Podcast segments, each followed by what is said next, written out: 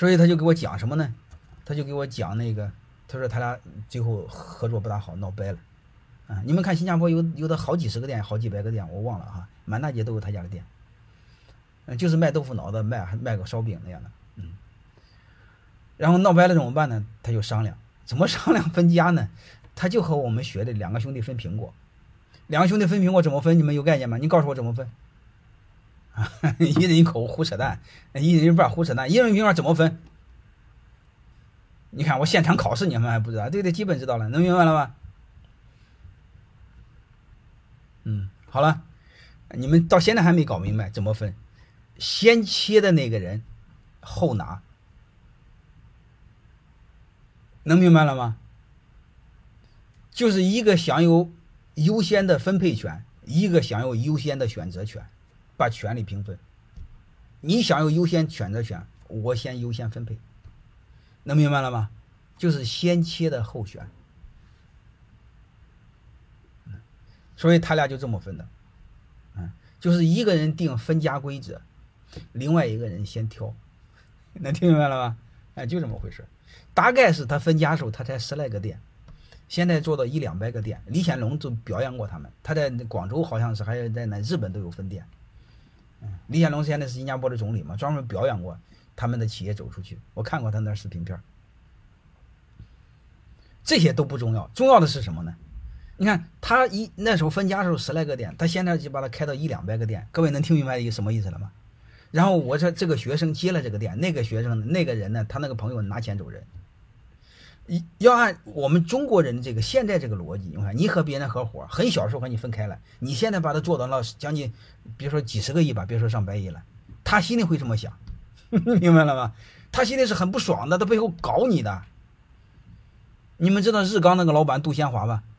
他老婆和他离婚十来年了，还不愿意，还告他呢。为为什么呢？因为当时分家给我分少了，你现在挣钱挣多了。你看过那个报道吧？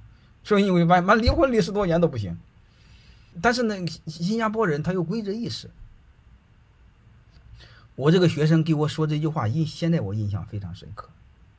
他说他俩和平分手。啊，又说第二句话让我印象更深刻。他说：“现在我俩还是好朋友。”哦，这一点让我印象非常深刻。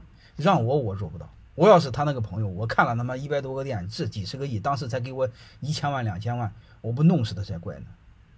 通过那时候，我们发现一个现象：我们脑子坏了。这是我们需要思考的。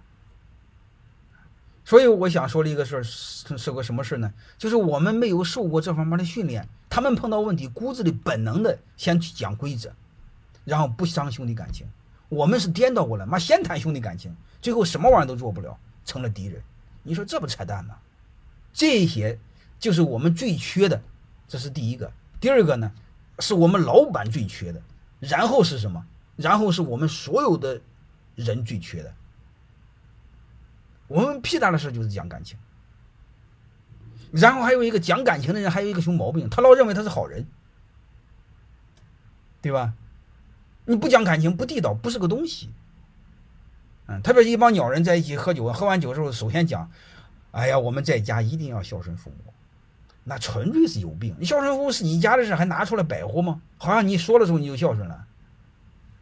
特别是在山东，啊，兄弟们几个在一起，一喝酒就说：“啊，让你喝就得喝，不喝对不起弟兄们，呃，感情不够。”这纯粹是有病嘛？这是借感情、兄弟情谊的名义在道德绑架嘛？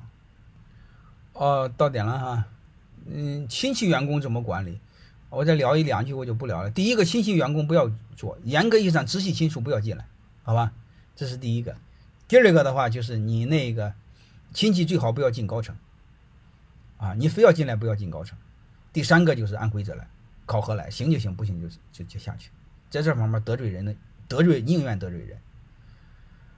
哎，各位，我告诉你，我的情商不高，我得罪了不少人。啊，其实现在回过来说，我可以稍微温柔点，就是我得罪不少人。